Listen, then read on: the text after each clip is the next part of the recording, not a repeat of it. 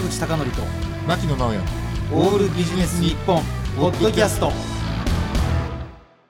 坂口孝則と牧野直哉のオールビジネス日本。今日のテーマは計算力の鍛え方。いいですね。坂口さん計算得意でしょ？あの暗算はあんまりできませんけど。その方計算方法はああなるほどなるほどなるほどえなるほど。でねあの私はあの計算力っ最近ちょっと考えてるの大きくなんか2つあると思ってるんですね。はいはいで1つ目は、まあ、いわゆるその坂口さん先ほどおっしゃったその数字にまつわる計算力。例えばまあ一番わかりやすいありがちな例だとこう買い物するときに、まあ、お釣りはいくらみたいなのがもう数字の計算の話。うん。でもう一つっていうのがこの先々どうなるかっていう見通しを持つことじゃないかなっていうことをちょっと思ってて、うんでこれねその計算っていうことを考えると私今の時代もうどっちもすごく大事になってるなっていうふうに思うんですね。というのは今ねもうこっから先どうなるかってまあただこうぼーっとしてるともうさっぱりわかんないじゃないですか。だからそのこれから先のなんていうのかなどうなっていくかっていうこの世の中どうなるのかっていうことをもうビジネスパーソンだったらみんな考えなきゃいけないと思うんですけど,、うん見通しを立てるのが重要だと思うと。うんでそのね見通しを立てるためにまあ重要なのが私はその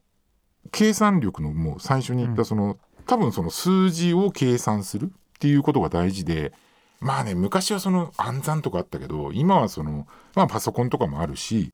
だからその計算方法を理解するっていうことが重要だと思うんですね。うんでその数字を計算するっていうのは私の感覚で言うとちょっとねまあデジタルかなと。うんで答えが一つになるだろうしということなんですけれどもそっからねその出てきたその数字からいろんな状況に思いを馳せて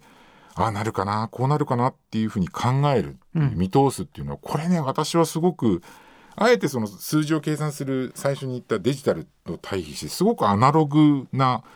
作業じゃないかなっていうふうに私は認識してて、うん。だからこの2つの計算能力っていうのはいかにそのデジタルとアナログをこう融合させるかっていうことじゃないかなと。あこの。の例えばですが、はい。少子化とかうん高齢化というのは比較的世代がどれだけ減っていくかというのは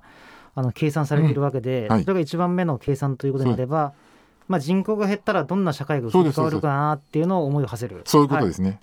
だからその今もういろんなところでそのデジタルデジタルって言われてるけれどもただそのデジタルだけじゃなくてもう一つやっぱりその、えっと、計算というのはこう相入れないかもしれないけど私はアナログ的な思考っていうのがすごく大事だと思っていて、例えばね最近そのお客さんとねいろいろ話してる中で坂口さんも多いかもしれないけどあの DX はい、デジタルトランスフォーメーション、はいなんか私のお客様の中にはデジタルビジネストランスフォーメーションだっていう言い方をされる方もいるんですけど、えそのことについてこう話をする人が、まあ、話をしたりとかこう自分でもいろんなこう対応したりケースが多いんですけど、あのー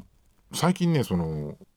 例えばその対象例えばその私我々私が研修をする際の対象の方にねじゃあどんな研修を望んでますかみたいなことをざっくばらんにこうアンケートで聞きます。うんでその時に、あのー選択肢じゃなくてこう文章でこういろんなこう回答してもらう場合でそんなことがあったりすると、うん。あのーテキストマイニングみたいのをこう使って、うん。あのどんなことがあの書かれているのかなっていうのを、あのー読み取ったりすることをやってるんですよね。やっている。やってるやってる。はい。で、まあ、あのテキストマイニングっていうとちょっとリスナーの方は、あのー初めてかもしれないですけどあの文章からなるデータっていうのを単語とか文節で区切って単語やフレーズのその出現頻度とかですね出現の相関うん。出現傾向を、といったものをですねあの解析することで有用な情報を取り出すというようなこうテキストの分析方法なんですけど、うん。最近ねその結果をそのテキストマイニングの結果をワードクラウドっていう形で表現してくれっていう依頼が結構あるんですよね。でワードクラウドっていうのはこれはどういうことかっていうとどんな単語が何回登場していてそのどんな組み合わせが多いかっていうことを表現するんですけれども、登場頻度が多いと単語の大きさが大きくなって、ねうん。でそのその単語とその近くで使われたりすると近くにうん。位置づけられるって、まあ、そういったあ内容。のね、この前の総裁選でも、うん。岸田さんの、ね、そうそうそうそう場合だと、新しい資本主義とか、下請けいじめゼロとかね、そうそうそうそう。いうのがたくさん出ていらっしゃるんで、あここら辺を強調したいんだろそううなってね。そうそうそう、うん、であのーまあ、この表現って、あのー結局ねその分析手法そのものっていうのはすごくデジタルだと思うんだけど私ね表現としてはものすごいアナログだと思うんですよ見える化ですもんね。見える化だからね。でそこからねそのどういう関連性があるのかとかあとはそのどんな問題があるのかどんな課題があるのかっていうことをその全体的なその傾向を読み取ったりとかそこからあ例えばそのアンケートに答えた人っていうのはこういうニーズがあるんじゃないかみたいなことを読み取るのっていうのは実はこれは私はアナログ的な取り組みじゃないかなっていうことを思ってるんですね。はいうん。であの仮にその計算力っていうことを考えるときにねもうあの計算をその数多くこなすっていうことに関しても今ほら人間ってコンピューターに勝てないじゃないですか。うん。だから沢口さんが冒頭おっしゃった通りその計算の方法っていうのをね知ってる必要があると思うんだけれどもその計算の方法っうんていうのを知っていてその計算そのものっていうのをコンピューターでやらせるんだけどそこの出てきた結果に対してどういうふうにするとかねいろいろそういうふうに読むっていうのは私はこれ人にしかできないんじゃないかっていうのを今思ってるんですね。まあむしろねデータとデータだったら機械がやれるけどそうそうそうそう。そうそう、うん。であの例えばねほら坂口さんもやられてると思うんですけど我々のほら研修メニューの中に交渉手法みたいなのってあるじゃないですか。うんで多分ねこれからその AI を伴ったねその交渉ロボットみたいなのがお互い交渉するみたいなのってまあ理論的にも全然ありえますよね。うん。らその時っていうのは多分その交渉ロボットそのものだったら例えばそれこそあの AI を動かすねパソコンの能力がどれぐらい速いのかとかどういうふうにあの早く計算できるかと、あとはそのどれだけのそのデータっていうのを事前に収集できるかっていうのもあると思うんですけど例えばどんな好ましい回答何が好ましい回答なのかっていうのをやっぱりその決めるのっていうのは私は今の段階ではやっぱ人じゃないかなと思うんですよね。うんであのまあ今ねその本当にバズワードでその DX デジタルトランスフォーメーションっていうのがこういろいろこう言われてるんですけど私大きな誤解が2つあると思ってるんです。はいで一つはなんかねその DX っていうのが魔法の杖でなんか何でもかんでももうやってくれるみたいに思ってること、で実際そんなことないと思うんですよね。うんやっぱりその、まあ、DX っていうのはその物事をその変革するゼロベースで考えるとかっていう感があると思うんですけどそこっていうのはやっぱりこう人間っていうか人がね携わる部分っていうのはたくさんあるというふうに思ってるんですよね。であともう一つは、